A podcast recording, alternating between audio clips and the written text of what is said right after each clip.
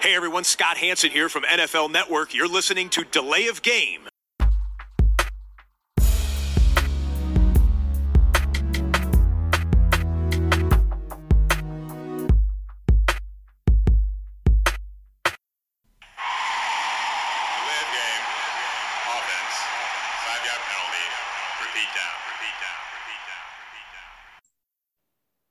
Ja, hallo und herzlich willkommen, liebe Football-Freunde. Wir sind es, Delay of Game, der Football-Podcast, zurück aus der Sommerpause. Wir haben Ende Juni gesagt, es wird wohl der 2. August. Es ist der 2. August.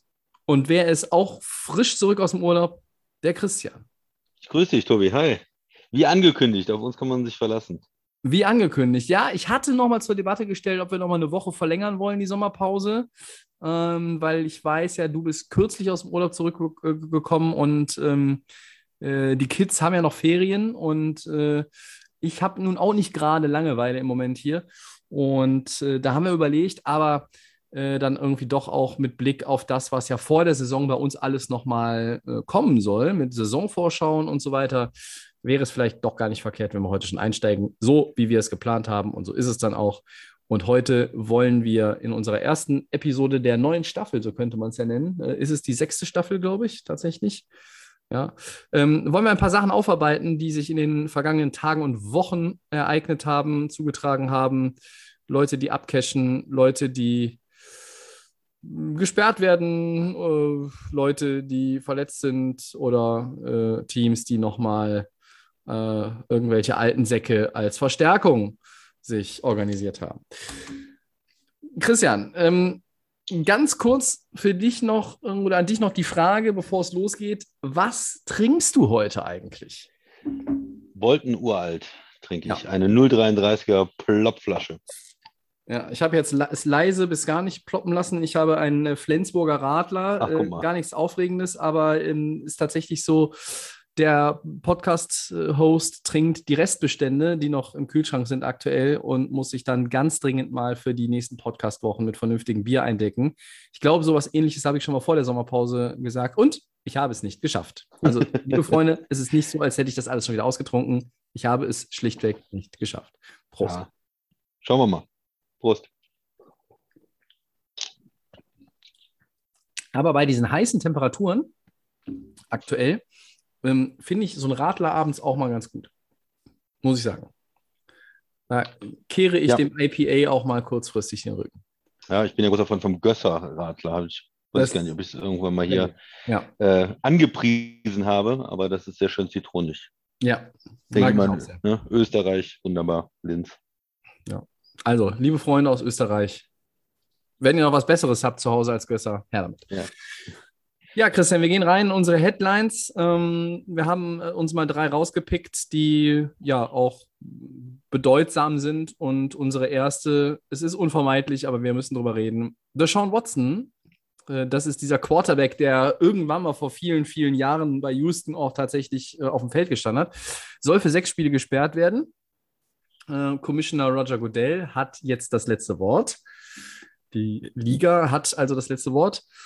Und ähm, das war ja eine, eine Gutachterin, sage ich mal, die Mhm. von der NFL bestellt war, die aber auch früher als Richterin gearbeitet hat oder noch arbeitet, weiß ich nicht. Und die hat äh, dieses Ganze nach diesem Official Hearing, was ja auch vor einigen Wochen abgehalten wurde, ähm, gab es jetzt das Ruling und sie hat dieses Strafmaß ausgesprochen. Und da wollen wir drüber reden. Und meine beiden Disku also die beiden Diskussionsfragen von mir an dich äh, zum Einstieg wären: Ist die Strafe für den Browns Quarterback angemessen und verhältnismäßig? Und vielleicht dann im Nachgang auch, welche Bedeutung hätte es, wenn Goodell jetzt kein höheres Strafmaß aussprechen sollte? Also, was würde das nach sich ziehen? Fangen wir vielleicht mal mit der Strafe an sich an. Was sagst du dazu? Oder fangen sonst Ja, gerne auch ja, noch mal ja. ganz woanders an, wie du willst. Genau, ich, ich würde erstmal damit anfangen, um das nochmal ähm, in den, ähm, aus, aus der Erinnerung zurückzuholen, sozusagen. Also Watson ähm, ange oder sag ich mal ähm, unter Verdacht und, und von sehr vielen Frauen äh, beschuldigt. Äh, 22 waren zwischenzeitlich, dann waren es 24 sogar, 25. Ja. Ähm, das, hat wurden sich immer mehr. nochmal ähm, erhöht ähm, ne, bei ähm, Massagen und, und Physiotherapie. Ähm, ja, sexuelle Belästigung ähm, steht da im Raum.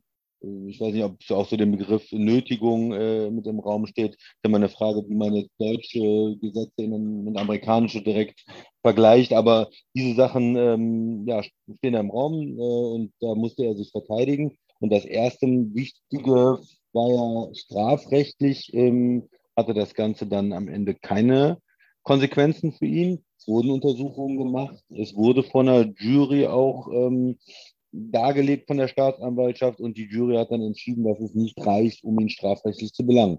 Ist Thema 1 strafrechtlich der Block erstmal raus? Okay. Dann kommt natürlich der große zweite Block, Zivilrecht. Wie sieht das da aus? Und da ist es natürlich dann so, ähm, diese ganzen Vorwürfe sind da und ähm, es geht dann gerade, wenn strafrechtlich natürlich äh, nicht zu einer Verhandlung kommt, oft in Amerika auch in Vergleich. Also das heißt im Endeffekt, er bezahlt irgendetwas, ja, äh, und äh, dann wird sich außergerichtlich geeinigt. Ähm, und das ist jetzt wohl auch bei sehr vielen ähm, schon passiert. Ähm, über 20, ich glaube, ein oder zwei stehen noch aus und die meisten sind also ähm, diese, diese Anschuldigungen sind dann im Prinzip für ihn jetzt erstmal erledigt, weil er sich strafrechtlich ist es ähm, entschieden worden, dass er nicht vor Gericht muss und zivilrechtlich hat er sich da äh, geeinigt, wahrscheinlich rausgekauft, wenn man es jetzt, wenn man es jetzt äh, böse sagt. Und dann bleibt das Dritte, was macht die Liga? Weil die Liga kann natürlich sagen, okay, arbeitsrechtlich nochmal, ähm, wir haben hier Verhaltensrichtlinien, gegen die hast du verstoßen und wir sperren dich. Und da sind wir jetzt beim dritten Thema. Sorry, wenn ich das nochmal so ein bisschen aufbrösel. Bei mir ja, ist das völlig richtig. in den richtigen Kategorien da ist. Ähm, du hast dich nicht ähm, verhalten nach dem Verhaltenskodex, auch wenn das vielleicht strafrechtlich nicht relevant ist. Wir, äh, du hast dich da trotzdem fehlverhalten und wir sperren dich. Und da ähm, meine Erwartungshaltung war eigentlich, dass er länger rausgeht, gerade weil das in den letzten Jahren ja nochmal in den Fokus gekommen ist und auch bei der NFL in den Fokus gekommen ist. Im Frühjahr waren zum Teil die Strafen, wo man schon gesagt hat, hier nur mal an, an äh, Ray Rice oder so, äh, lasch, äh, auch bei, bei starkem ähm, Beweisen, Videobeweisen für häusliche Gewalt und, und, und alles, äh, wo man vier Spiele gespart und wo alle gesagt haben, naja gut, okay, das ist ja jetzt nicht so besonders. Ähm, und dass man da eigentlich denkt, okay, die Liga möchte hier ein Zeichen setzen und möchte da stärker auch ähm, vorgehen. Und ich hätte eigentlich erwartet, dass er für eine Saison gesperrt wird oder knapp an eine Saison ran. Und das ist, glaube ich, auch das, was die ähm, Liga in, diesem, in, diesem, in dieser Diskussion erstmal vorgeschlagen hat oder gefordert hat. Äh, eine gesamte Saison oder sogar äh, auf unbestimmte Zeit, was da meistens heißt, eine Saison und danach gucken wir mal, dann sprechen wir mal und, und schauen mal weiter. Und äh, es ist aber nicht so weit gekommen, äh, sondern es ist jetzt erstmal diese sechs Spiele im Raum. Und das ist, überrascht mich, ist, äh, ist überraschend niedrig. Die Anwälte von Deshaun Watson und die Spielergewerkschaft haben natürlich gefordert, gar keine Strafe, äh, strafrechtlich freigesprochen worden und haben da argumentiert, keine Strafe. Und zwischen diesen beiden Ex Punkten bewegt man sich vielleicht. Ich hätte gedacht, mindestens zehn, äh, vielleicht halt die kompletten 17 Spiele, 12, 17 Spiele oder, oder die gesamte Saison. Sechs Spiele kommt mir persönlich sehr wenig vor. Dafür, ja, was da für Vorwürfe im Raum standen. Ähm, ja, man muss immer dazu sagen, man ist natürlich nicht mit allen Einzelheiten ähm, äh, informiert, was die Untersuchungen genau äh, ergeben haben. Man hat nicht mit den Frauen gesprochen, man hat nicht mit der Sean Watson gesprochen, im Gegensatz zur Liga. Ähm, die Browns waren ja auch sehr überzeugt. Sie haben ihm diesen riesen Vertrag gegeben mit der enormen Garantie, auch ähm, obwohl sie, und ich habe sie ja dafür kritisiert, damals nicht mit den Frauen gesprochen haben und ich fand das auch übertrieben. Ich finde es immer noch übertrieben, ihm diesen Vertrag zu, äh, zu geben. Ja, jetzt sieht das erstmal für die Browns relativ gut aus, weil wenn es dabei bleibt, und das war ja der zweite Teil deiner Frage, wenn es dabei bleibt, dass er nur für sechs Spiele gesperrt wird, ist natürlich für die Browns gut. Da ist die Saison 11 von 16 Spielen, äh, stünde er dann zur Verfügung. Und ähm, die ersten sechs Spiele kann man da vielleicht irgendwie mit 3-3 oder, oder 2-4 rauskommen. Dann hätte er trotzdem noch ähm, alle Möglichkeiten in der Saison auf jeden Fall. Ähm, für die Liga ist das natürlich äh, für mich im, ja, kein starkes Bild, dass man da auf diese ähm, ja, Fälle mehr eingehen will, ein anderes Bild zeigen will von der Liga. Ähm, ja, das, das reicht mir eigentlich nicht als Strafe. Tobi. Wenn man das erstmal in, in den Kontext setzt, sechs Spiele Sperre, Stand heute. Also Roger Goodell, je nachdem, wann ihr den Podcast hört, Leute, wird sich das auch schon überholt haben können. Ähm, äh, dass dann nämlich dann schon auch eine Entscheidung getroffen wurde, die sich an diesen sechs Spielen orientiert, die vielleicht auch äh, drastischer ist. Müssen wir mal abwarten.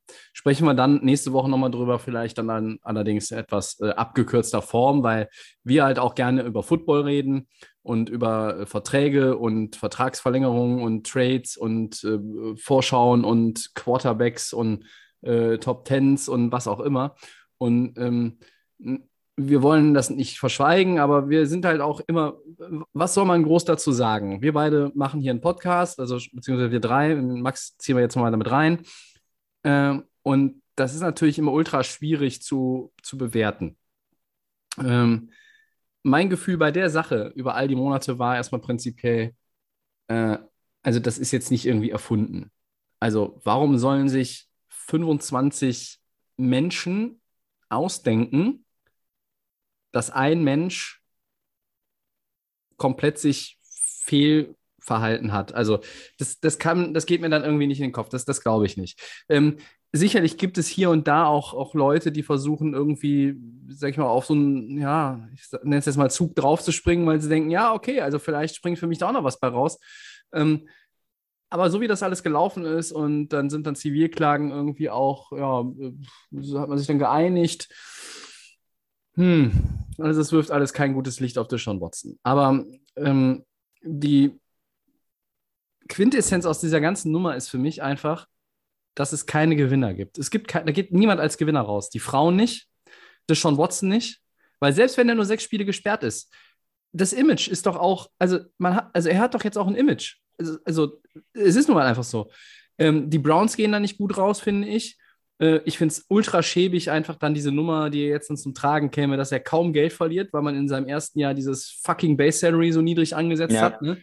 Ähm, das ist halt auch. In Schutz, in Schutz ja. äh, ist das im Prinzip ja vor äh, vor irgendwelchen Suspendierungen, dass er da finanziell keine Folgen für hat. Ne? Genau. So ist der Vertrag strukturiert von den Browns. Ja. Richtig. Und ich äh, zähle auch die Texans an, die ja nun, wie auch rausgekommen ist, offensichtlich von einigen Fällen wussten. Also zumindest, dass es diese ähm, Anschuldigungen gab und nichts getan haben. Und die NFL. Ähm, da müssen wir noch abwarten, abschließend, wie, wie, wie, wie, oder würde ich noch abwarten für mich, wie ich die NFL in diesem Fall äh, beurteilen soll, das Verhalten der NFL.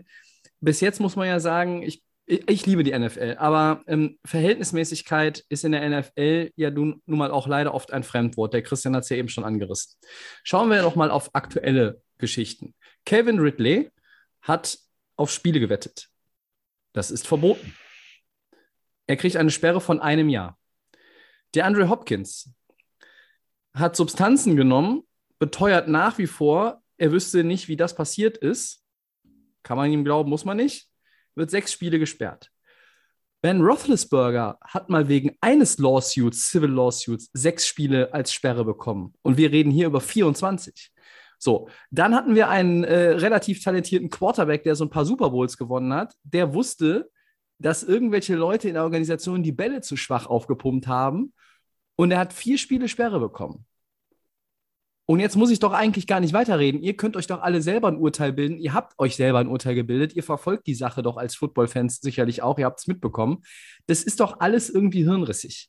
Und wenn Goodell sich jetzt ein, nicht über äh, Sue Robinson, heißt die Gutachterin, die ja auch als, als Richterin gearbeitet hat oder arbeitet, wenn sich Goodell nicht über äh, Sue Robinsons Urteil hinwegsetzt und eine deutlichere Sperre ausspricht, wie der Christian gesagt hat, 10, 12 Spiele, vielleicht die ganze Saison, dann manövriert sich die NFL eigentlich ja, in der Einbahnstraße und in Richtung Mauer. Also dann bist du endgültig irgendwo angekommen, wo es nicht gut ist, weil dann werden die alle aufs Dach steigen. Und äh, was sie ja jetzt schon tun, es gibt immer wieder Leute, die sagen, ja, also Ridley, das im Vergleich mit Hopkins oder mit, mit Brady damals oder auch mit anderen Dingen. Äh, Christian hat Ray Rice vorhin angesprochen. Wir, wir sprachen über Adrian Peterson, der, glaube ich, sogar gar keine Sperre hatte oder war der gesperrt damals? Ich weiß es nicht mehr.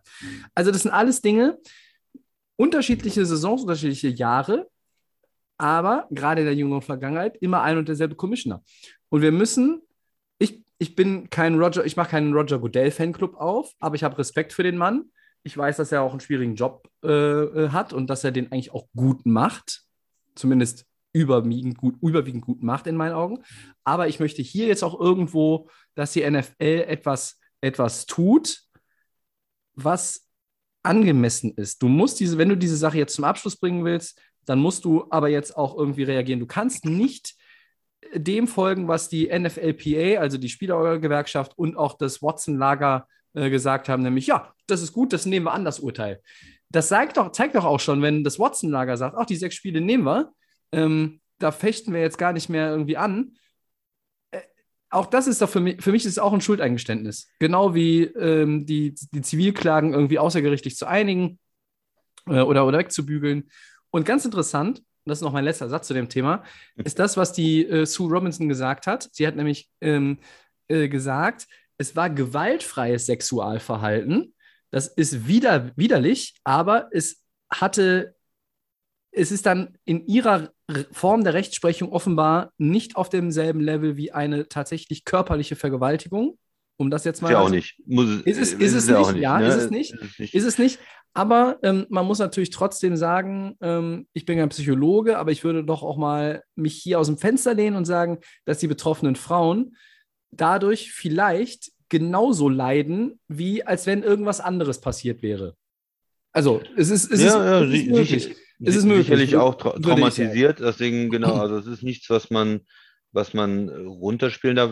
Ich habe auch, da habe ich auch gerade gezuckt, da mal, weil du Rodelsberger gebracht hast. Ich glaube, da war ja auch die offizielle ähm, äh, Anklage damals auch Rape, also, also Vergewaltigung äh, ja. äh, damals in der Geschichte. Ja. Ähm, das, deshalb ist es, auch, es ist auch immer super schwierig, ehrlich gesagt, Leid äh, zu vergleichen, unterschiedliche Fälle zu vergleichen. Ist jetzt eine körperliche ähm, ja, ein körperlicher Angriff schlimmer als, als äh, zehn, äh, wo, er, äh, wo er nicht körperlich geworden ist oder so. Das kann man natürlich alles nicht vergleichen. Nee. Ähm, dafür, gibt es, dafür gibt es Richter und, und Gesetze. Ähm, aber es ist schon, wie du aber gesagt hast, diese Menge, Menge der Fälle, ähm, die Klarheit auch, mit denen das beschrieben worden ist, ähm, die Schuldeingeständnisse, was gesagt was teilweise vorliegt, ähm, oder was, was er, was nicht wirklich aus seiner Seite vielleicht vorliegt, aber was man so durch die Zeilen äh, halt, halt irgendwo liest. Ja, dafür macht es das Ganze natürlich irgendwo ähm, und ja, der, diese, diese Strafe zu gering und ja. vor allem, wenn man sich überlegt, der geht jetzt mit einer ähm, Viertelmilliarde Dollar äh, ungefähr da über die nächsten Jahre von den Browns nach Hause, hat, äh, verliert im Prinzip kein Geld und kann sich natürlich jede außergerichtliche Einigung da ganz locker leisten. Hat man äh, das Gefühl, da kommt natürlich ein Prominenter mit seinem mit seinen Anwälten und mit seinem, ähm, mit seinem Kapital, was er auch hat, gut aus, aus dieser, ähm, aus diesem Fehlverhalten, aus diesem schlimmen Fehlverhalten raus. Ne? Ja, und letztlich, ich meine, wir als Football-Fans, wir sehen nur, das gab die Sperre, das gab die Sperre, das gab die Sperre. Und da, das vergleichst du. Ähm, natürlich sind die Fälle inhaltlich, wenn es um die Anschuldigungen geht, das ist halt jetzt, du kannst es nicht nebeneinander legen und sagen, ähm, warum ist das eine so und das andere so. Du siehst aber einfach nur als Fan, ähm, das sind sechs Spiele, äh, Zockerei, das ist ein Jahr, ähm, die, die aufgepumpten Bälle oder nicht aufgepumpten Bälle waren vier. Also ja, das ist, das ist das irgendwie ist alles, das passt ja nicht zusammen, äh, auch wenn man natürlich über unterschiedliche Dinge redet. Ähm, eine interessante Nummer noch auch ähm, von Sue Robinson, die gesagt hat, die NFL kann jetzt natürlich, oder wird, sie wusste ja, sie wird, die NFL als Liga wird das nochmal selber irgendwo jetzt beleuchten und ein Urteil sprechen. Und sie hat gesagt, ähm, ähm, dass Watson, und das könnte für ein härteres Strafmaß ausschlaggebend sein, er hat absolut keine Reue gezeigt und er hat die NFL auch zu spät ähm, über die ersten Klagen, die gegen ihn da ähm, eingegangen sind, informiert. Und das ist etwas, ähm, was Godell und die Liga jetzt noch eigentlich auch, auf, auch aufgreifen können, wenn sie wollen, um zu sagen, und da haben sie noch Argumente und zu sagen, das ist aber auch noch ein Punkt, äh, der gibt ja nochmal das on top und deshalb setze ich die Sperre so zusammen wir warten ab. Es ist das letzte Wort noch nicht gesprochen. Wie gesagt, wenn ihr den Podcast vielleicht erst am Donnerstag hört, äh, kann das schon ganz anders aussehen oder am Freitag. Müssen wir mal schauen. Ähm, äh, für mich bleibt am Ende äh, unrühmlich, ist die Nummer so oder so. Und es, es, aus der Nummer geht halt keiner gut raus. Ja, ich wollte noch ein, eine Sache hinzufügen, was die Browns angeht. Ja. Das war ja eine Franchise, die kommt von unten, äh, super unerfolgreich, 016-Saison, Schilder, kann ich mich daran erinnern, Papiertüten über dem Kopf und alles. Und die dann so langsam wieder in den Erfolg kommen und, und Baker Mayfield, Nummer 1 Overall-Pick, er ist ein Gewinnertyp, er will die ähm, auch, auch wieder ja, nach vorne bringen. Man hat viele gute Draft-Picks gemacht, man hat so das Gefühl gehabt, da entwickelt sich was und ähm, die gewinnen dann sogar dieses Playoff-Spiel äh, gegen Pittsburgh, ne, gegen Divisionsrivalen und das, das äh, werden auch oft irgendwie als Sleeper dann genannt, als nächstes Team, was kommt. Und äh, das hat sich ja nicht bewahrheitet und ich war ja auch immer skeptisch, was Baker Mayfield angeht, was wirklich Franchise-Quarterback angeht. Ne? Eher Mhm. so, naja, der macht das ganz okay und der hat aber auch Schwächen und ne? Aber es war sympathisch. Das muss man ja sagen. Es war irgendwo sympathisch, dass Cleveland wieder äh, ein gutes Footballteam hat und mal ein Playoff-Spiel gewinnt. Das haben sie für mich komplett verloren.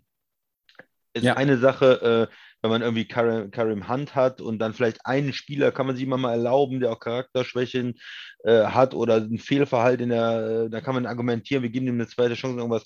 Aber wenn man mehrere ähm, Spieler holt, dann hat das schon dieses, wir ähm, gehen nur nach irgendwie, ähm, äh, wir, wir gucken nur danach, wer uns jetzt vielleicht auf dem Feld weiterbringt, uns interessiert Charakter nicht oder so. Und das kann Mhm. schnell nach hinten losgehen, das kann aber der, bei den Fans schnell nach hinten losgehen. Und du hast jetzt diesen Nummer 1 Overall-Pick, der immer gesagt hat, er will da spielen, will für Cleveland alles geben, der auch verletzt gespielt hat letzte Saison, den hast du jetzt weggeschickt und hast jetzt deine alles, dein ganzes Geld da reingesetzt in diesen Deshaun Watson. Ja, der ist besser als Baker Mayfield, aber ja, ich denke, da gibt es vielleicht auch das, äh, wenn es schlecht läuft, dann gibt es auch ganz schnell Schadenfreude, da kann es fürs Management ganz schnell, ganz Mhm. ähm, unangenehm werden. Also Cleveland braucht auch irgendwie Erfolg in den nächsten, vielleicht nicht direkt nächstes Jahr mit diesen äh, sechs Spielen Sperre, aber in den nächsten zwei Jahren. Sonst kommt das, glaube ich, bei den Fans äh, sehr schlecht an. Und bei den neutralen äh, Fans äh, ist Cleveland, glaube ich, auch ein Stück weit ähm, uninteressant geworden und unbeliebter geworden.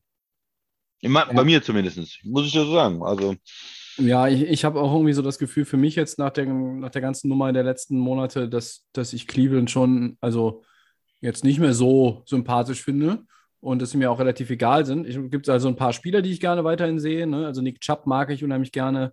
Finde ich, ist ein klasse Running Back. Ähm, in der Defense auch ein Denzel Ward sehe ich gern, dem sehe ich gern zu. Ähm, aber äh, ich bin auch kein Seattle-Fan und sehe trotzdem gerne DK Metcalf. Also, ne, und irgendwie auf dem, äh, so pendeln sich die Browns dann jetzt auch ein. Also, ähm, ich bin, äh, ja, ich finde es einfach schade. Ich finde es schade für diese Fanbase, ähm, die natürlich auf der einen Seite auch sieht, was das vom Talent her für Möglichkeiten hergibt, aber die natürlich auch jeder, der irgendwie mal fünf Sekunden in sich geht, der merkt auch, dass äh, ja, dass du jetzt halt auch irgendwie so, ein- so einen Chip auf der Schulter hast und als, als Team, als gesamtes Franchise eigentlich. Und das ist halt irgendwie auch nicht gut ist. Hm. Mal schauen, wie es sich entwickelt. Ähm, mal schauen, wie Deshaun Watson ist, wann auch immer er spielt. Ich meine, er hätte 2021 nicht gespielt. Wenn er am Ende anderthalb Jahre raus war aus dem NFL-Business. musst du auch erstmal reinkommen, ne? Ja. Ui, also ich meine, er ist jung, keine Frage, aber das musst du erstmal wieder. Ne? Aber das sind Geschichten und Diskussionen für einen anderen Tag. Ähm, ja, jetzt haben wir das nochmal beleuchtet. In äh, ja, fast 20 Minuten haben wir uns dafür Mhm. Zeit genommen. Gehen wir Ähm, weiter. Ich bin ganz ehrlich, eigentlich sind es schon fast 20 Minuten zu viel und es ist schade, dass, dass man das heute irgendwie im ersten Podcast nach der Sommerpause auch andiskutieren muss. Ich meine, wir werden nicht gezwungen, aber äh, irgendwie macht es natürlich schon Sinn, dass wir darüber reden. Aber jetzt der Christian mit der nächsten Headline. Ja, neuer Deal für Kyler Murray. Der Quarterback der Cardinals bindet sich fünf weitere Jahre an die Franchise und bekommt dafür aber 230,5 Millionen Dollar. Wie ist der Vertrag, Tobi? Ja, irgendwie einordnen. Ähm, ist er ein Top 10 Quarterback der NFL? Hat er so einen Vertrag verdient? Qua- ähm, Geht Mm. er jetzt Richtung Super Bowl, äh, die, die Cardinals? Äh, Mm. haben die Rams überhaupt noch eine Chance in der West? Das sind Ja. die Fragen, die ich dir stellen Das will. ist, das ist schwer. Das ist, das ist schwer. Das ist schwer. Ähm, formulieren wir es mal so: äh, Können die Cardinals den Favoriten aus Seattle wirklich angreifen mit äh, dem Befreiten kann man. Nein, okay. Entschuldigung. Bevor der Fabian jetzt schon ausmacht als Seattle-Fan, äh, weil ich eben schon gesagt habe, ich bin kein Seattle-Fan und mag DK Metcalf. Ähm, äh, ich bin halt Rams-Fan und da kann man nicht Seattle-Fan sein. Ähm, ja, Murray bekommt äh, 103 mit der Unterschrift garantiert. Er könnte die Guarantees auf 160 ausweiten, 160 Millionen. Er liegt mit seinem durchschnittlichen Jahresgehalt von 46,1, das ist nämlich ganz wichtig, was nach dem Komma kommt, auf Rang 2 hinter dem allmächtigen Jesus-Verschnitt aus Green Bay, Aaron Rodgers. Äh, was war das eigentlich für ein Outfit und für ein Auftritt da zum, als er da äh, zum, zum Trainingsauftakt, äh, um Gottes Willen, egal, andere Geschichte. Ähm, und er liegt ganz knapp vor einem gewissen Deshaun Watson, der 46,0 Jahressalär sein eigen nennen darf. Ähm, ja, äh, zunächst, das ist ja nicht unüblich, ist der Cap-Hit noch erträglich, aber äh, warum ist das so? Naja, weil einfach diese fünf Jahre hinten dran gehängt werden und äh, jetzt, glaube ich, noch der Rookie-Deal einfach läuft. Und ähm, er kriegt halt jetzt einfach noch ein bisschen äh, Cash in the Tash. Das äh, heißt dann in der NFL Signing-Bonus. Äh, Im Rheinland heißt es Cash in the Tash. Und deshalb ähm, ist das jetzt natürlich alles auch vom Salary Cap her äh, easy. Das ist ur ursprünglich ja immer noch der Rookie-Deal. Also, dann kommen wir 2024 in Sphären. Da reden wir von 51,8 Millionen gegen den Cap. Ähm, und in den Folgejahren, es geht dann, wackelt dann immer noch so ein bisschen hoch und runter, so eine ganz leichte Wellenbewegung, aber es ist immer mindestens 43 Millionen Dollar. Und allgemein muss man ja sagen, diese Extension oder der Wunsch nach einer Extension, der, der schwelte da jetzt ja schon länger in der Offseason. Und dann gab es ja auch so dieses, ach, und Murray und die Cardinals, ist da irgendwie ein Riss im Verhältnis oder äh, ist das eigentlich nur heiße Luft und sind die Cardinals wirklich so überzeugt von ihm und ist Murray so committed, zu, um bei den Cardinals jetzt irgendwie seine ganze Karriere zu verbringen? Ähm, es sieht so aus, als wenn sich beide Seiten einfach ganz klar, ähm, ja, äh, auch da wie soll ich sagen, also jetzt da keine, wollten da jetzt nicht noch länger irgendwie rumzetern und irgendwie sich Steine in den Weg legen, sondern einfach sagen, okay, komm, äh, wir haben auch, äh, es gibt hier dieses beidseitige Interesse. Und der Vertrag ist äh, natürlich fett. Es ist, ähm, wie gesagt, vom durchschnittlichen Jahresgehalt der zweitbestbezahlte Quarterback jetzt. Ähm, bevor wir gleich zu der Frage kommen, ob er ein Top 10 Quarterback ist in der NFL, ähm, was hat der Christian noch beizutragen zum Contract?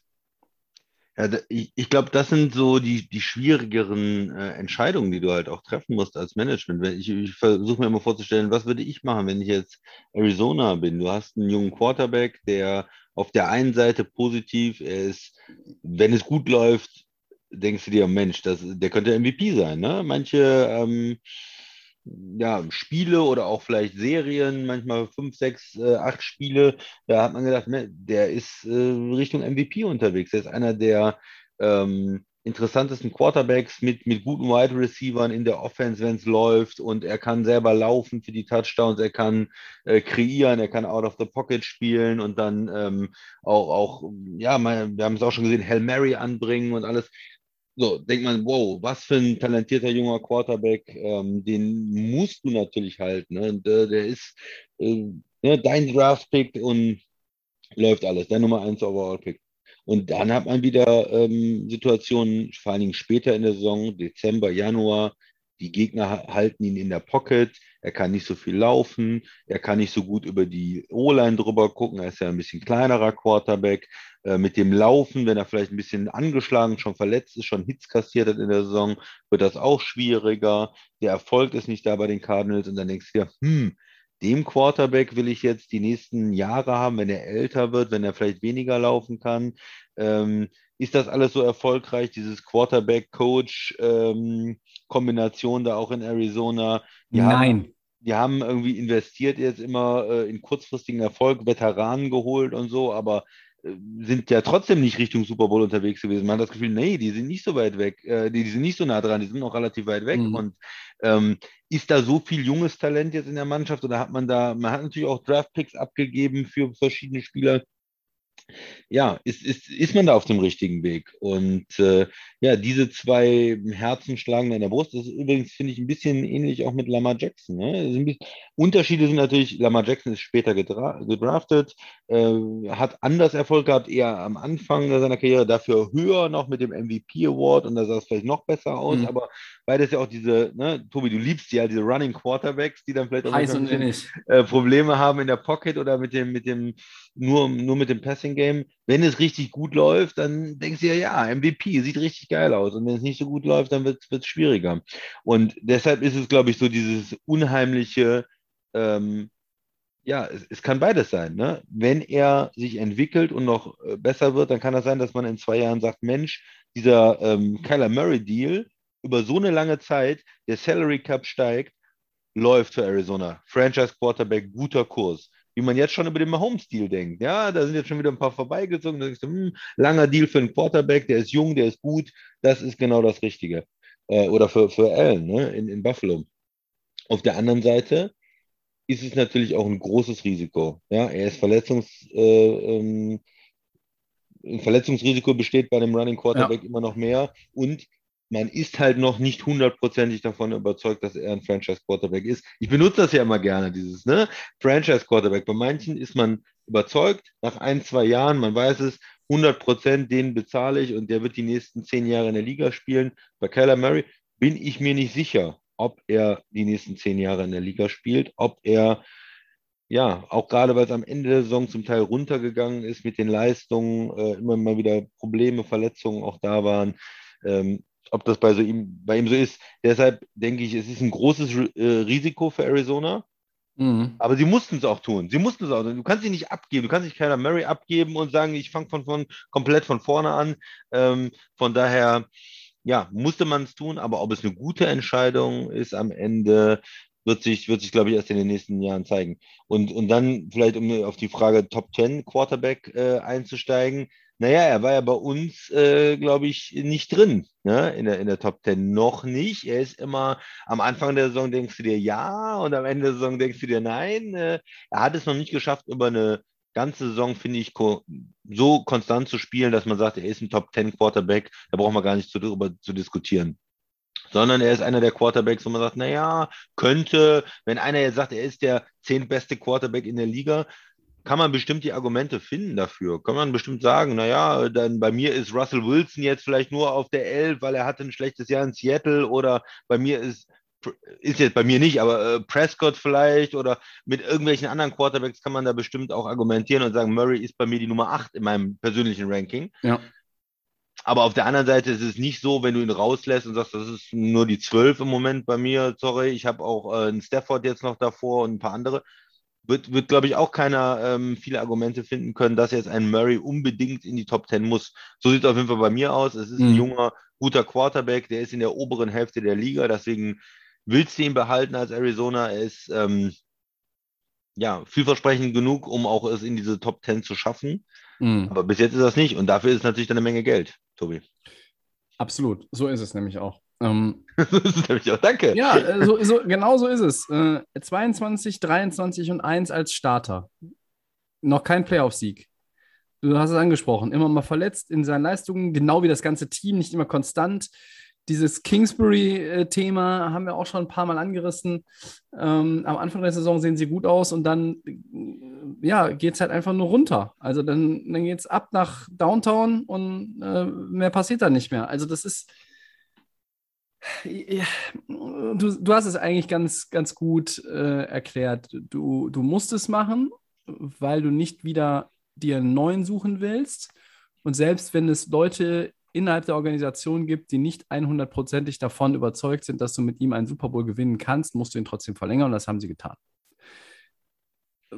Weil du, das ist ein Nummer 1 Overall-Pick, du hast, ähm, ja, äh, du hast eigentlich, bist angetreten mit ihm, äh, hast ihm das Vertrauen ausgesprochen, du hast das daran geglaubt, jetzt bist du drei Jahre äh, weiter, bist drei Jahre schlauer ähm, und, und hast halt gesehen, was er bisher geleistet hat. Und wenn es in Arizona in den nächsten zwei Jahren schlecht laufen sollte, dann wird der Coach gefeuert und nicht der Quarterback. Und wenn dann Ja. neuer kommt, neuer Coach kommt, dann könnte es natürlich sein, dass dann da auch nochmal einfach, weiß ich nicht, der berühmte Knoten platzt oder was, was auch immer. Ähm, äh, für mich ist er auch kein Top Ten Quarterback. Ähm, da sehe ich andere davor. Ähm, Aber es ist vielleicht immer noch ein Quarterback, wenn du jetzt sagst, wen möchte ich für die nächsten fünf Jahre haben, ist es vielleicht trotzdem immer noch schwierig, weil dann fallen ja Leute wie Brady oder Rogers einfach raus übers Alter. Und vielleicht sogar ein Matthew Stafford, äh, wo man dann Ja, sagt, ja, naja, klar. der wird nicht mehr fünf Jahre spielen. Und wenn du dann guckst, wen hat man da? Und, und, und Leute wie Lawrence, äh, der hat noch weniger gezeigt bis jetzt natürlich. Und die Rookies, die kannst du auch nicht nehmen. Und dann, wie viel, da gibt es also Mahomes und Allen und, und, und vielleicht auch Herbert und so, aber da hast du nicht zehn Quarterbacks, die du, glaube ich, die, die besser sind für die nächsten fünf Jahre als Murray. Vielversprechend genug ist er ja auch irgendwie, ne? Aber ja, mir würde vor allen Dingen das halt auch Sorgen machen mit dieser Abfall immer am Ende der Saison. Liegt es am Coach? Mhm. muss man sich aber auch, du sagst zwei Jahre, vielleicht muss man sich dann schon am Ende dieser Saison überlegen, wenn die Saison nicht gut ist, Coach wechseln. Weil wenn jetzt drei Jahre äh, in Folge da ähm, nicht, ne, wenn es da nicht richtig zündet und du nicht irgendwie auch im Laufe der Saison besser wirst und dann angreifst, liegt es vielleicht auch am Coach. Der haben wir öfter schon besprochen, dass er auch schon im College hatte, dass er am Ende der Saison mit seinem Team schlechter geworden ist. Ne? Absolut, das ist es. Kingsbury ist eher natürlich der, der dann angezählt wird. Ähm, Für Murray, es hieß immer, Kingsbury und Murray, das ist ein Perfect Match. aber das möchte ich dann auch mal sehen. Also eigentlich möchte ich es nicht sehen, weil das ist die Rams-Division, aber ähm, als neutraler Football-Fan, dann wäre es jetzt auch an der Zeit, dass man, dass man da auch was zeigt. Weil ich finde, bei allem Talent, was, was halt aufblitzt und auch über mal einen mittelfristigen Zeitraum, Zeitraum dann zu sehen ist, ähm, als zweitbestbezahlter Quarterback der Liga jetzt durch die Gegend zu laufen, vom, vom Jahres-Average her, boah, sehe ich nicht. Also es, es finde ich einfach, ist eigentlich falsch. Und das, das passt irgendwie nicht. Ähm, und genau deswegen musst du jetzt halt auch zeigen als Kyler Murray und als Arizona Cardinals, dass da was geht und dass du die Niners und die Rams in der Division nicht ärgerst, sondern dass du die attackieren kannst.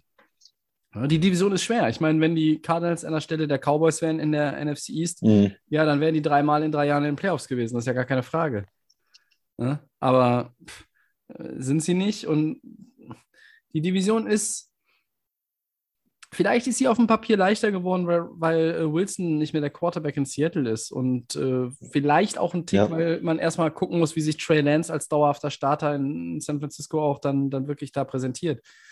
Aber ja, du musst dich strecken, wenn du da mitmachen willst. Und Murray muss jetzt liefern. Ich finde, er muss liefern, er muss Auch jetzt vor allen auch, Dingen er jetzt muss in zeigen, den ersten Spielen, ist. wo Hopkins nicht da ist. Ne?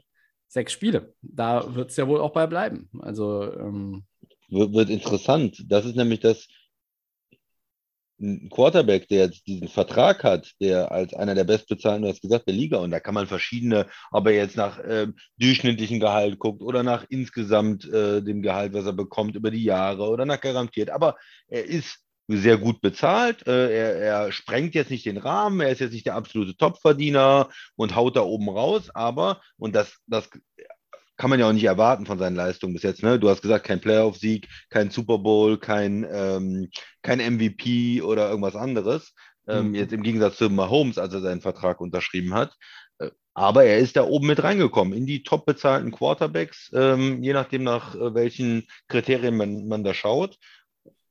Und da muss man dann halt auch liefern. Und da muss man auch ohne seinen Top-Wide Receiver dann möglichst Spiele gewinnen und äh, dafür sorgen, dass Arizona im Rennen drin bleibt in den ersten Wochen und trotzdem 4-2 geht oder zumindest 3-3, um da äh, den Anschluss zu halten. Ne? Und ja, wird man sehen, wie er, wie er da ist. Also ich denke, es ist logisch für Arizona am Ende das zu machen. Ja, hat mich aber auch äh, überrascht, dieses Commitment über die nächsten Jahre. Mal gucken, ob das äh, nicht, ob das eher ein, ein Vertrag wird, wo am Ende man sagt, boah, Arizona früh gesehen, gut gemacht, oder ob es so ein äh, Wentz-Contract wird, wo man nach ein paar Jahren sagt, okay, wir geben den ab und soll sich irgendjemand anders damit mit dem Quarterback beschäftigen und wir äh, nehmen halt dieses ganze hm. Die ganzen Konsequenzen dann auch für unseren Salary Cap auf unsere Schultern, wie, wie Philly das gemacht hat oder wie die Rams das mit Goff gemacht haben. Ne? Ja. Okay. Dritte Headline. Dritte Headline, Christian. Äh, für zwei Receiver gab es fette Zahltage. DK Metcalf, Seahawks und Debo Samuel, 49ers, haben neue Verträge unterzeichnet. Metcalf bekommt 72 Millionen Dollar für drei Jahre und Samuel erhält 73,5 für drei Jahre. Wie sehen die Deals genau aus und wer ist eigentlich von den beiden aus deiner Sicht der bessere Wide Receiver? ja, das ist eine schwierige Frage. Wer ist der bessere äh, Wide Receiver? Ich hatte, glaube ich, äh, Debo Samuel in meinen Top 10 drin und Metcalf nicht. Von daher muss ich ja eigentlich sagen, äh, zurzeit zur ähm, Debo Samuel. Und ähm, er ist natürlich der vielseitig einsetzbare oder variablere Spieler im Moment. Ne? Man hat ihn als, als Receiver, wo er sehr gut ist, und gleichzeitig in dieser Rushing Attack in, ähm, bei den 49ers wo er als Running Back oder als Läufer noch auftritt. Und äh, da ähm, hat er natürlich dann insgesamt mehr Impact, mehr Yards und so weiter als ähm, DK Metcalf jetzt gehabt. Auf der anderen Seite, wenn man sich jetzt überlegt, wen möchte ich in den nächsten Jahren haben und wen möchte ich groß bezahlen, den Spieler, der auch viel läuft und sehr viele Hits kassiert dann ja. und vielleicht auch schon mal verletzt war, oder den äh, der gebaut ist wie ein Roboter und ein mhm. Muskelpaket und riesig groß ist und der, der super schnell ist und auch wahrscheinlich äh, mit 29 noch, äh, weiß ich nicht, warum er jetzt da groß anders spielen sollte, wenn er seine Technik noch ein bisschen verbessert. Er wird äh, schnell bleiben, er wird so groß bleiben und so muskulös bleiben und äh, da hat man natürlich das Gefühl, vom Investment ist das vielleicht für Seattle ein bisschen einfacher als ja, ähm, für die 49ers mit, mit Samuel dann ähm, zu, ja, dieses Investment zu machen. Mhm. Man muss erstmal sagen, beide sind jetzt nicht ganz oben gelandet. Ne? Wir haben andere Wide Receiver Contracts gesehen, die höher waren und verdient. Ein Tarek Hill und ein Devante Adams haben einfach mehr bis jetzt in ihren Karrieren geleistet, haben ähm, ja, sind auch bessere Wide Receiver einfach insgesamt. Äh, und äh, ja, von, von daher macht das auch Sinn, dass sie sich da irgendwo ein bisschen weiter unten ähm, einsortieren müssen. In der Top 10 allerdings, ne, die sind beide gut bezahlt, über 20 Millionen im Schnitt in diese, in diesen in diese Region zwischen 20 und, und 30 Millionen da gekommen, wo die Top äh, Wide Receiver bezahlt werden. Ähm, was ich noch spannend fand, ist, dass es äh, beides Verträge sind drei Jahre, nicht diese ganz langen Verträge, nicht in die 30er rein, sondern mhm. äh, kürzere Verträge. Ist das von den bei den 49ers zum Beispiel auch von der Organisation gewollt, dass man sagt, na, man lässt den Vertrag lieber ein bisschen kürzer, man guckt auch, wie sich die Gesundheit entwickelt. Ist es bei Metcalf vielleicht sogar auch eher vom Spieler gewollt, der sagt, na ja, ähm, lieber einen kürzeren Vertrag. Ich bin dann erst 28, kann dann, bevor ich 30 bin, nochmal dick kassieren, kann einen dritten Vertrag in der Liga nach Rookie und dieser, dieser Verlängerung jetzt abschließen. Dann ist es 2025, da gibt es neue TV-Deals, da ist der Salary Cap höher, da kann ich dann nochmal ähm, mehr verdienen. Das sind dann halt diese unterschiedlichen Strategien, die man sehen muss. Ja, also zurzeit für mich der bessere Spieler Divo Samuel, in ein paar Jahren das bessere Investment vielleicht DK Metcalf. Ja, wenn man, wenn man da gerade oder wenn ich da gerade mal anknüpfen soll, dann äh, sehe ich halt auch, Samuel ist vielseitiger, aber auf lange Sicht ist Metcalf für mich der bessere Wide Receiver. Und ich glaube, dass Samuels Rolle, ich, ich weiß nicht, ob sein, seine ja Total Yards nicht ein bisschen runtergehen. Also es gibt ein paar Leute in den USA, auch äh, die nah an der 49ers-Organisation sind, die sagen, also wenn Trey Lance jetzt der Quarterback ist, der wird auch viel selber laufen. Das heißt, die Rushes von Samuel gehen runter. So. Und es ist immer noch da ein junger Quarterback. Wie gut setzt er seine Receiver ein? Setzt er dann vor allen Dingen auch viel ihn ein oder geht er auch noch mehr Richtung Kittel und dann gibt es gibt ja auch noch andere Leute. Also ich bin da so ein bisschen auch ähm, skeptisch, dass, dass äh, Samuel von der Production her ähm, weiterhin auf diesem hohen Level agiert. Ähm, und bei Metcalf kann man es natürlich auch so argumentieren. Du weißt ja nicht, wer dem die Bälle zuschmeißen soll. Es gibt keinen Russell Wilson mehr. Und er Ja. wird mut, mut, mutmaßlich jetzt ein Jahr irgendwie ein Problemchen äh, haben, wenn sie nicht noch doch noch irgendwas tun. Aber dazu kommen wir vielleicht ja nachher nochmal. Ich, ich sehe da halt irgendwie so gerade die Parallele, dass halt beide nicht die absolut beste Quarterback-Situation vorfinden. Ähm, oder zumindest eine, eine andere Quarterback-Situation als in der Saison 2021. Das ist ja ganz klar. Ähm, vom Contract her, äh, Metcalf bekommt 31 Millionen voll garantiert, Samuel bekommt 41 Millionen voll garantiert, ist also auch ein Unterschied. Und äh, von der Struktur her ist es so, dass Metcalfs Deal, da steigt das Gehalt stetig an.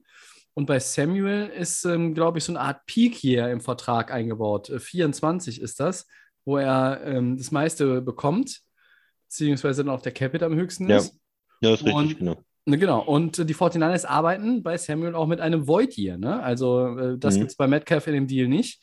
Das äh, gibt also schon, auch wenn drei Jahre und die Summe knapp über 70 Millionen Dollar ja relativ ähnlich ähm, sieht es erstmal aus, aus auf den ersten Blick.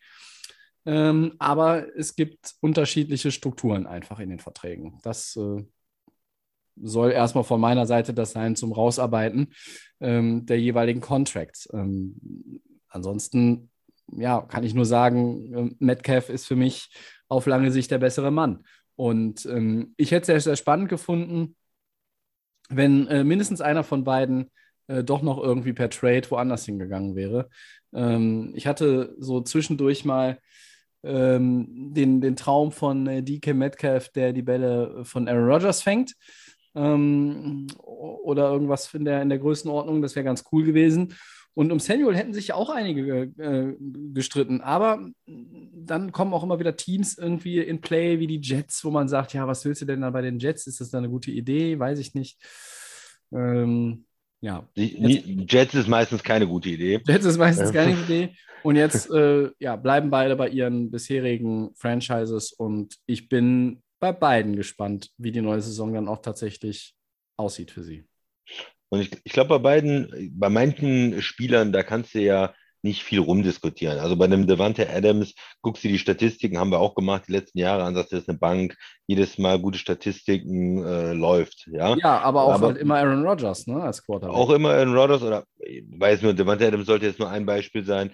Auch andere ähm, Running Backs oder Receiver, da guckst du die letzten Jahre an, sagst, okay, der ist immer gut drauf. Und ich meine, bei diesen beiden Receivern, da kann man, glaube ich, beide Argumente, wenn man positiv drauf guckt, dann kann man sagen, ja, und der hat, ähm, ich nehme jetzt äh, Debo Samuel, ja, der hat schon in seiner ersten Saison äh, über 800 Yards gehabt und wenn du dann immer total die Yards anguckst, dann hatte der jetzt irgendwie fast 1800 äh, jetzt in der letzten Saison und klar, in 20 nicht so gut, aber der war auch verletzt und ist eine absolute Maschine. Aber man kann natürlich auch sagen, es, es gibt nur eine Saison wirklich über, über 800 Receiving Yards, ne? Eine einzige Saison und das war die letzte und der war auch eine Saison schon verletzt.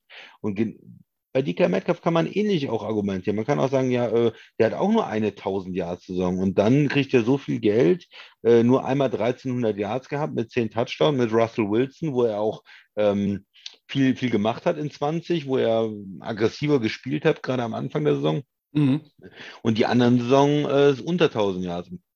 Kannst wieder umdrehen und sagen, naja gut, aber immer über 900. Ne? Also da muss man immer auch aufpassen, wie werden Statistiken präsentiert. Dann kannst du auch auf die Touchdowns gehen bei Metcalf. Hm, der hat immerhin 29 äh, Touchdowns, äh, Receiving Touchdowns gehabt in drei Jahren. Auch eine starke Zahl. Also man muss da immer so ein bisschen, ein bisschen gucken, wie argumentiert wird. Aber ich glaube schon, ein Receiver, der 900, 1300 und knapp 1000 Yards holt in drei, in seinen ersten drei Jahren, der ist gut.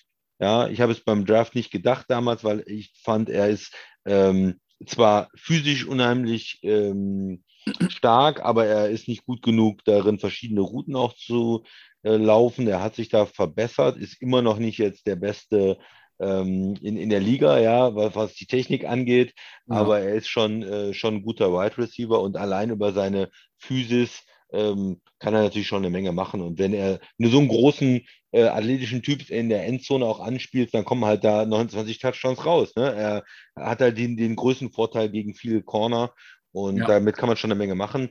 Ähm, mal schauen, ob das auch bei Seattle heißt, dass sie ein Locket dann irgendwie abgeben. weil zwei teure Receiver und, und kein Quarterback, macht das irgendwie viel Sinn? Weiß ich nicht. Ja, das ist dann auch wieder eine gute Frage. Mal schauen. Ich glaube, jetzt wird das nicht passieren, aber im nächsten Jahr mal schauen, ob es da auch nochmal eine Äh, Veränderung Trading Deadline oder so. Schauen wir mal. Ja, ob, ob Seattle wirklich mit, dem, mit diesen Quarterbacks in die Saison geht, die sie jetzt haben und nicht noch doch was sich tut, ich, ich Fragezeichen noch dahinter. Ähm, ja, über wen wir natürlich gar nicht geredet haben und den auch gar nicht in die Headlines eingebaut haben, das sollten wir vielleicht noch ganz schnell mal nachtragen, ist natürlich unser Freund Maker Bayfield, ähm, der ja erst, äh, glaube ich, nach unserem Beginn der Sommerpause ein neues Team gefunden hat. Ist das richtig? Haben wir da, dann habe ich da nur äh, mit dir privat drüber gesprochen. Wir haben, ja- wir Äh, haben so viel. privat über viel Football geredet Ja, in der Sommerpause. Ja. Und Das- gar nicht, wir gar nicht wir offiziell. Zeit, ne? Ja. Ähm, aber Also, er spielt ja, bei den Panthers, ne, ist äh, dahin getradet worden von den Browns. Die wollten ihn ja dann loswerden nach äh, der Deshaun Watson-Verpflichtung, mussten ihn ja auch irgendwo, los- hat er gesagt, er spielt da nicht mehr, fühlte sich ja auch nicht gut behandelt von der Franchise, kann ich ja auch irgendwo nachvollziehen.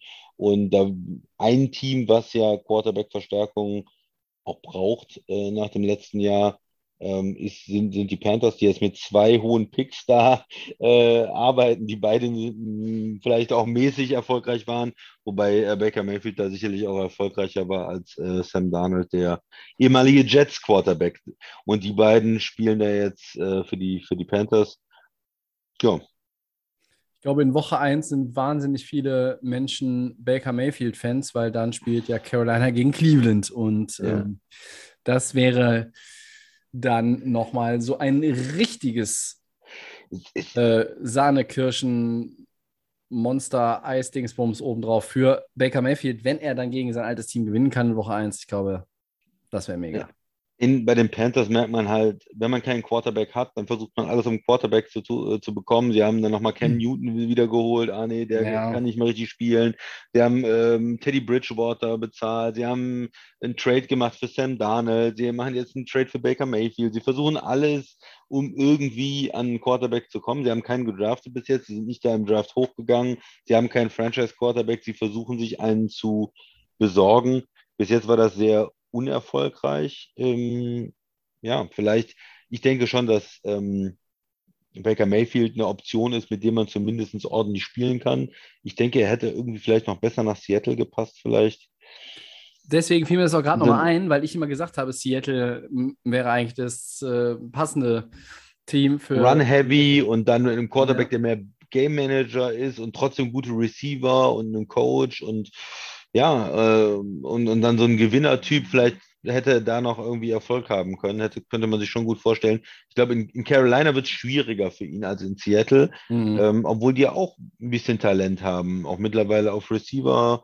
Und ähm, ja, vielleicht kann er da eine ganz ordentliche Saison äh, spielen und sich zumindest als Starter in der Liga irgendwo halten. Ja. Übrigens hat Carolina doch einen Quarterback gedraftet, ne? Matt Corral haben sie. Ja, ne? gut, ja, gut, okay. Ich sage, ist vielleicht auch immer Ja, so. okay. Die erste, zweite hoch, Runde, hoch, ja, ich glaube, sie hoch, haben ihn in ja, der ja. dritten, dritten Runde. Äh, Ja, ja, dritte. Da sind natürlich die Erwartungen ein bisschen anders. Ja, Ja. gut, vielleicht wird der auch noch mit eingreifen in dieses äh, Training Camp Battle. Vielleicht haben wir da ein, äh, drei verschiedene Quarterbacks, die äh, für Carolina auftrumpfen. Ja, und äh, wir hatten es ja jetzt auch, äh, immer gesagt, Seattle eben über Metcalf gesprochen. Wir haben gesagt, ähm, Mayfield hatten wir oft auch Richtung Seahawks verortet, dass das vielleicht noch irgendwie der Landing-Spot ist. Chris Carson, der Running Back, hat ja seine Karriere beendet. Äh, Ja. Aufgrund von hartnäckigen Verletzungen. Äh, auch das wollen wir hier nochmal mit einem Satz zumindest erwähnen. Ähm, also in Seattle ist natürlich viel im Fluss und so. Und ähm, ja, die äh, Geschichte um DK Metcalf mit dem neuen Vertrag ähm, sollte aber die Seahawks-Fans jetzt erstmal happy machen. Es sei denn, die Seahawks-Fans sagen, nee, hätte ihn nochmal traden sollen. Machen einen Rebuild. Dann schreibt uns ruhig mal. Christian, haben wir noch irgendwas zu den Seahawks, zu Metcalf, Samuel, zu Mayfield, zu den Panthers äh, oder Nö, ich denke, das ist es erstmal und Ja. äh, lass mal weitergehen. dann sind wir doch bei den Four Downs. Sehr gut. Ich Ja. starte. Ja. Die Bucks verstärken sich mit Julio Jones. Der Wide Receiver hält einen Einjahresvertrag. Guter Move, Tobi. Mm, Hm, er zögert da. Ich sag mal ja, weil du, ähm, ähm, weil du natürlich schon einen extrem guten Receiving Core hast und du jetzt nicht einen äh, mehrfachen Pro Bowler holst, der, äh, ich sag mal, auf, auf All-Pro Level über Jahre gespielt hat. Äh, und du hast jetzt monstermäßig Erwartungen an den, weil da läuft Evans rum, da läuft Godwin rum. Ähm, du hast Russell Gage, ehemalige äh, Teammate aus Atlanta, auch von, von ja. Julio. Ähm, du hast dich auch nochmal mit Kyle Rudolph auf Thailand verstärkt, weil Gronk jetzt äh, ja in Rente ist, zumindest bis, ich tippe mal, Woche 11 oder 12, äh, bis Gronk dann wieder zurückkommt. Ähm, 6 Millionen Dollar ein Jahr, das, das ist alles okay. Und jetzt kommt ein Aber. Julio Jones beste Zeit ist doch vorbei, oder? Also viele Verletzungen ja. in jüngeren Vergangenheit. Ähm, in den letzten beiden Saisons 19 Spiele gemacht und 14 verpasst. Also das ist dann schon ja fast die Hälfte. Und letztes Jahr bei den Titans 10 Spiele, äh, 31 Receptions, 434 Yards, ein Touchdown. Also ähm, es ist irgendwie natürlich nochmal, du bringst nochmal Erfahrung rein und nochmal äh, Klasse auf dem Papier, aber letztlich ist das jetzt kein Go-To-Receiver mehr, auf den du jetzt irgendwie große Stücke äh, setzt, wenn du dein, dein Gameplan gegen XY zusammenstellst. Ich glaube, so kann man das nicht sehen. Ja, genau. Also ich denke, es ist ein guter Move für, für beide im Prinzip, weil du bist jetzt von einer Nummer 2 Rolle, die du vielleicht noch in Tennessee hattest. Der war ja auch schon nicht als Nummer 1 Receiver gut, aber da dachte man, okay, ja. da hole ich mir auch mal eine 1B oder eine 2A und eine gute Nummer. Und da, das, das konnte er auch nicht richtig leisten in Tennessee. Aber wenn wir jetzt darüber sprechen, er ist die Nummer 3 oder vielleicht sogar die Nummer 4 äh, in, in Tampa oder er ist vielleicht auch mal verletzt. Aber wenn sich einer der anderen verletzt und du sagst dann, naja, aber ich habe hier noch den in Hinterhand und der ist fit, und, und spielt mit einem Brady zusammen, da finde ich das ein guter Move, weil ja, wenn der mal in Woche 10 äh, äh, ähm, Evans dann für fünf Spiele aushält und du sagst dann, ja gut, dann bringe ich halt Julio Jones, dann ist das, glaube ich, schon mal nicht schlecht. Wird das einen riesen Impact haben? Ich weiß es nicht.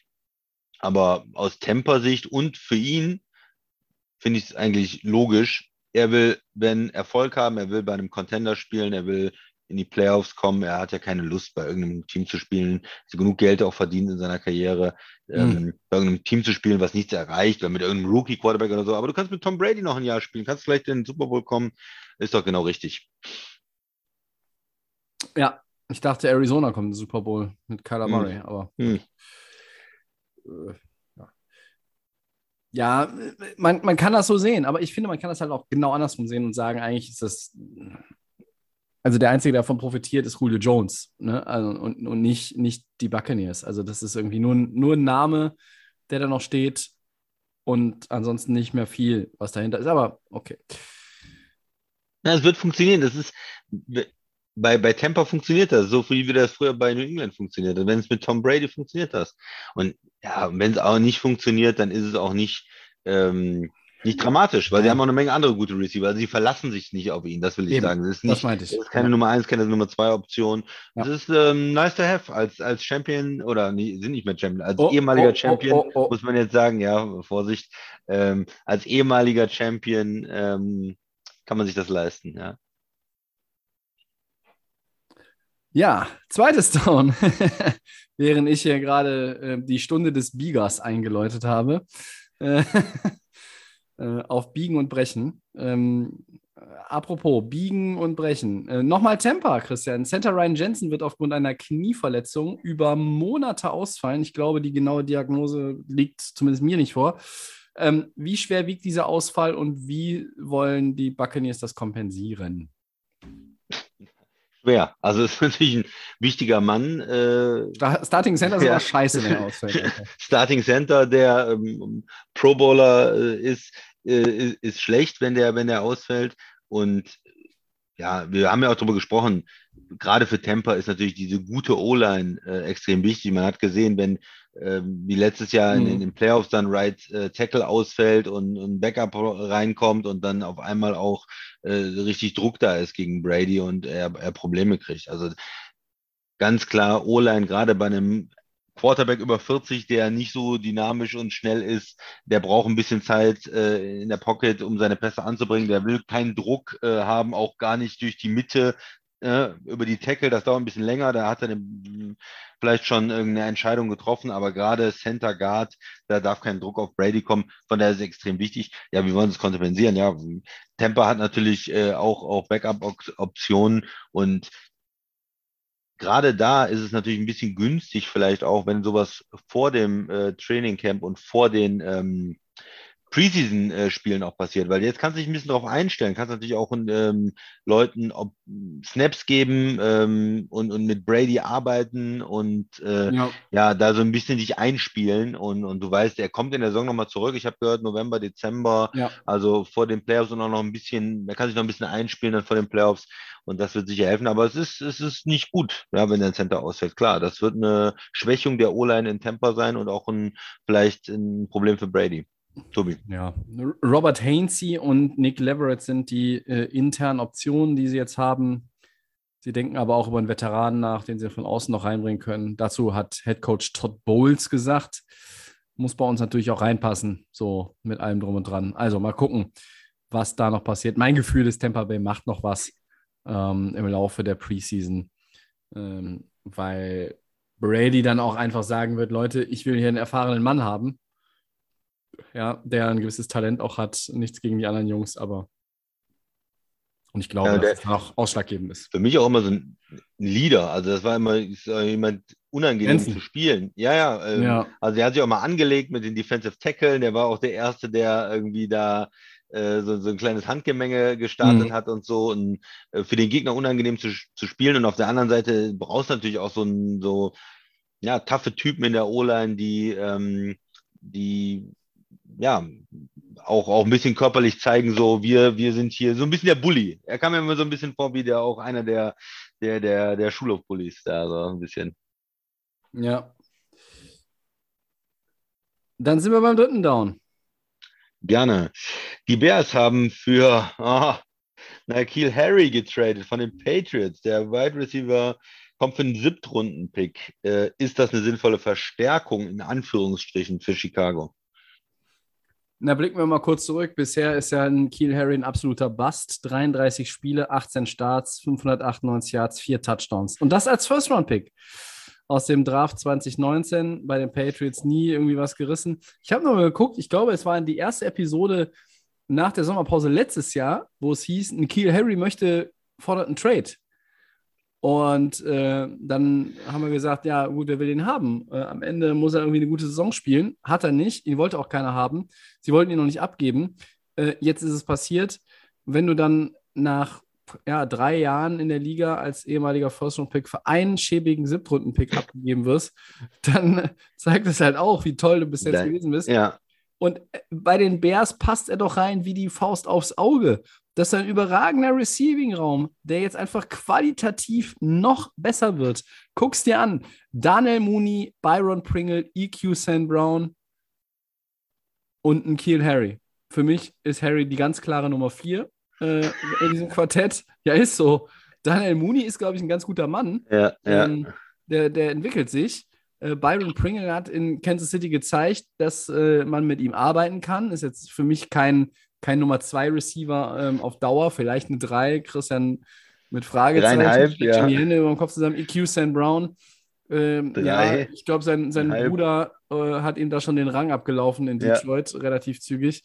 Also, äh, das ist, äh, der Preis ist okay, aber ich bezweifle, dass Harry in Chicago richtig zünden wird. Das ist vielleicht dann die diplomatische Formulierung oder die etwas abgeschwächte Formulierung ähm, von dem, was ich nämlich eigentlich denke, ist, äh, das ist scheißegal. Also der, ist egal, was du für den bekommst, abgibst, wo der Spieler spielt.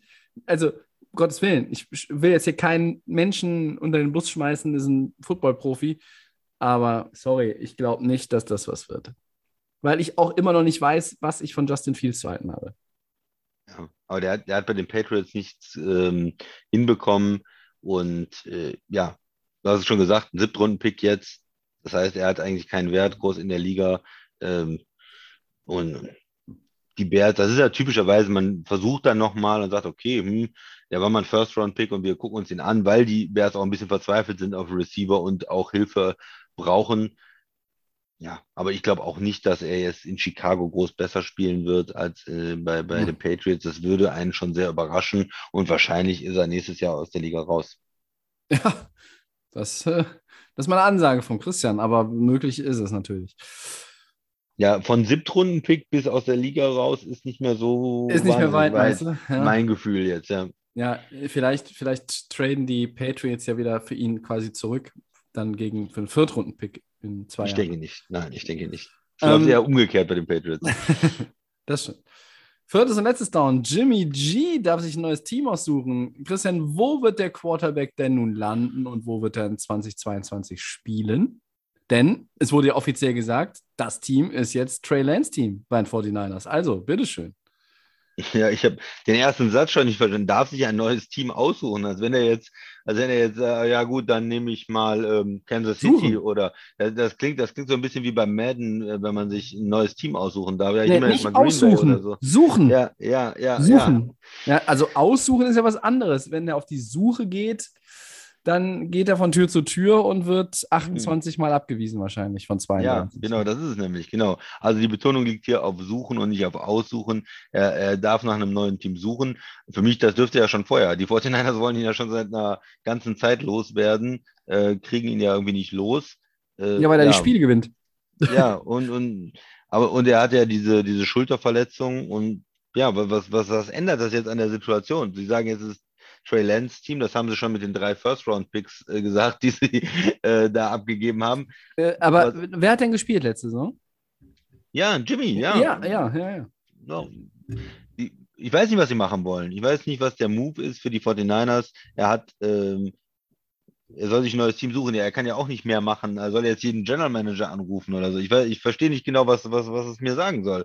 Also die Teams, die Interesse haben, die hätten schon vorher bei den 49ers angeklopft. Die hatten jetzt ewig Zeit. Das hat anscheinend keiner groß Inter- Interesse. Ähm, Seattle würde für mich noch irgendwie Sinn machen als, als Upgrade. Ja, aber die haben ja anscheinend kein großes Interesse und die warten, glaube ich, einfach darauf, dass die 49ers kalte Füße kriegen und ihn entlassen. Äh, weil die 49ers müssen sich ja überlegen, wo wollen wir den wirklich im, im Roster behalten. Dann haben wir aber immer die Kontroverse, sobald Trey Lance nicht gut spielt und du hast dann noch einen erfahrenen Quarterback, der auch immer gewonnen hat in seiner Karriere und der sitzt auf der Bank und sagt, hier bin ich und das Team sagt vielleicht auch, Mensch, mit Jimmy hätten wir das Spiel gewonnen, aber mit Lance nicht. So, das wollen sie ja nicht, deswegen wollen sie ihn ja loswerden, aber sie Eben. können ja auch keinen Trade-Partner finden anscheinend. Und für mich ändert das Ganze nicht viel. Das ist quasi jetzt das gesagt, was alle schon hinter vorgehaltener Hand wissen. Und ähm, ich weiß nicht, wenn du Seattle bist, rufst jetzt in, äh, bei den 49ers an und sagst, "Wa- was für ein Pick gibt ihr mir denn dazu, wenn ich euch den Quarterback abnehme, wenn ich euer Oh. Problem löse?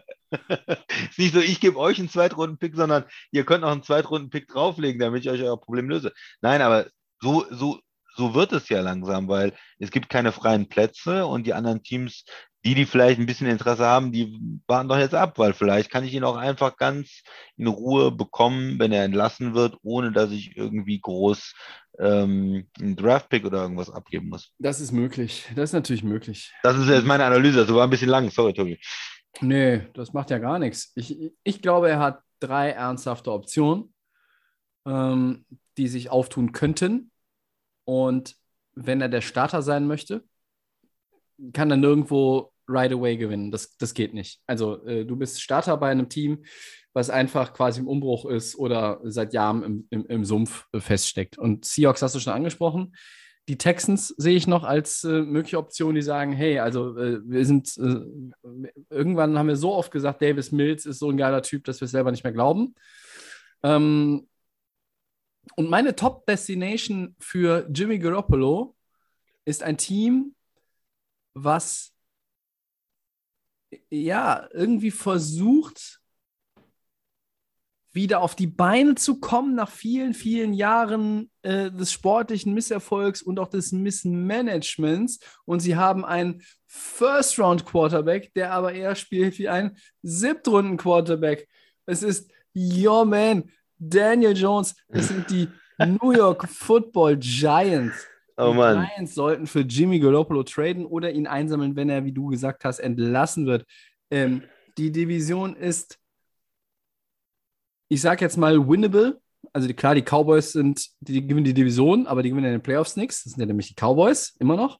Äh, aber du bist halt da irgendwie drin, du bist in der, in der Division, wo. Aber die Giants hätten doch dann das gleiche Problem, ganz kurz, also die hätten doch das gleiche Problem wie die 49ers. Du hast einen Quarterback, den du dir angucken willst, der irgendwie mal First. Round Pick Nein, nein, nein. Wenn und, du den, und da wenn kriegst du den, schon wenn du Druck Jim- von der Bank. Wenn du Jimmy G holst, dann äh, sind die Tage von Daniel Jones gezählt. Ah, dann dann spielt er zwar okay. wahrscheinlich weiter, aber dann wartest du doch nur auf die erste drei Interception-Performance und Um dann den den aus rauszuschmeißen. das war's. Okay, Ja, natürlich. Okay, ja. Also ich glaube schon, dass das eine ernsthafte Chance wäre für Garoppolo, dann auch Starter zu werden. Und für, Ja. die, die, für die Giants wäre es also wär's ja wirklich ein Upgrade, oder nicht? Weil du kannst, du- ich meine, da fehlt immer noch ein Haufen Talent, aber Jimmy Garoppolo weiß, wie man Spiele gewinnt. Daniel Jones, ich weiß nicht, ob der das weiß, wie man Spiele gewinnt. Ja. Aber auch, auch diese Frage, die da so ein bisschen, wenn mich der General Manager an und sagen, ja, wo willst du denn hin? Und da musst du mal gucken, wo du noch spielen kannst. Und da würde ich sagen, ich, ich rufe überhaupt keinen an, wo ich hin. Ich suche mir ein Team, ich bin bei euch unter Vertrag, ihr habt mir einen Vertrag gegeben, könnt mich schön bezahlen dieses Jahr. Und wenn ihr mich nicht wollt, könnt ihr mich rausschmeißen. Und äh, dann, äh, ich habe schon genug Geld kassiert und dann suche ich mir schön ein Team aus und äh, unterschreibe da einen neuen Vertrag. Ich würde mir gar kein neues Team suchen an seiner Stelle. Also, Aber Jimmy will das doch entspannt. Er will doch spielen. Ja, ja. Er wird der Nachfolger von Tom Brady in Tampa. So sieht es nämlich aus, nächstes Jahr. Hm. Nächstes Jahr? Nächstes Jahr. Du meinst in fünf Jahren? Ne? Tom Brady, ich, ich, ich stelle, eine, stelle eine steile These auf. Tom Brady wird niemals aufhören mit dem Football. Nein, Er wird, die, er wird die NFL überdauern. Nein, die gewinnen jetzt nochmal, äh, holen den Super Bowl Tampa und dann hört er auf. bitte. Oh, Und dann- bitte. Jimmy G wird sein Nachfolger in Tampa. Oh, bitte. Nächstes Jahr. Er gewinnt nochmal und hört dann auf. Ja, Äh, das eine will ich nicht hören und das andere glaube ich sowieso nicht. Ach, Ja. Ähm, eine andere Sache, ja, bitte. die sich heute Abend ja auch noch äh, quasi äh, zugetragen hat oder heute Nachmittag. Ähm, die NFL hat äh, den Miami Dolphins äh, einen First-Round-Pick vor 23 geklaut und noch einen Pick für 24, weil, äh, und das ist alles irgendwie so die Nachwehen dieser Anschuldigungen, die Brian Flores da auch mal Mm, angestoßen hat. Ähm, und äh, da gab es jetzt tatsächlich das Urteil wegen Tempering.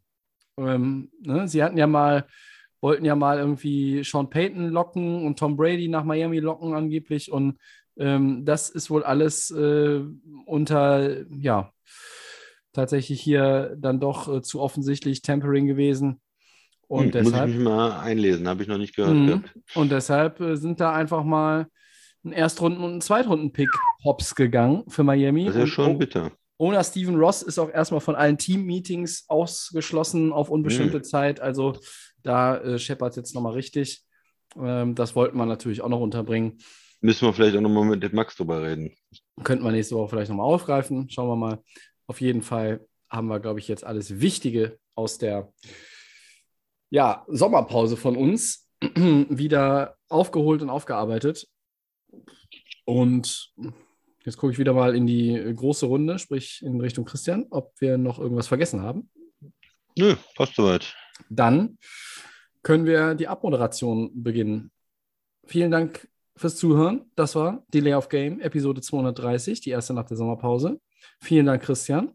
Sehr gerne. Den Podcast wie immer bei Soundcloud, bei Apple Podcasts, bei Spotify und bei den geschätzten Kollegen von The Fan FM. Hat sich nichts geändert. At Delay of Game NFL, da findet ihr uns bei Facebook und bei Twitter und bei Instagram ist es Delay of Game unterstrich Podcast und auch das nochmal, wir sind nach wie vor nicht bei TikTok und wir planen auch keinen Hm. TikTok-Account. Hm. Schade. Ja. Äh, Einstweilen wünschen wir euch eine gute Woche. Viel Spaß mit diesem Podcast. Wir sind nächste Woche wieder da. Äh, möglicherweise dann sogar zu dritt. Man höre und staune. Ja, hier werden keine halben Sachen mehr gemacht in der neuen Staffel. Und dann, äh, ja, sind wir jetzt erstmal im Feierabend und äh, wünschen euch äh, gute Nacht oder noch einen guten Tag. Bis dahin. Ciao. Bis dann. Ciao.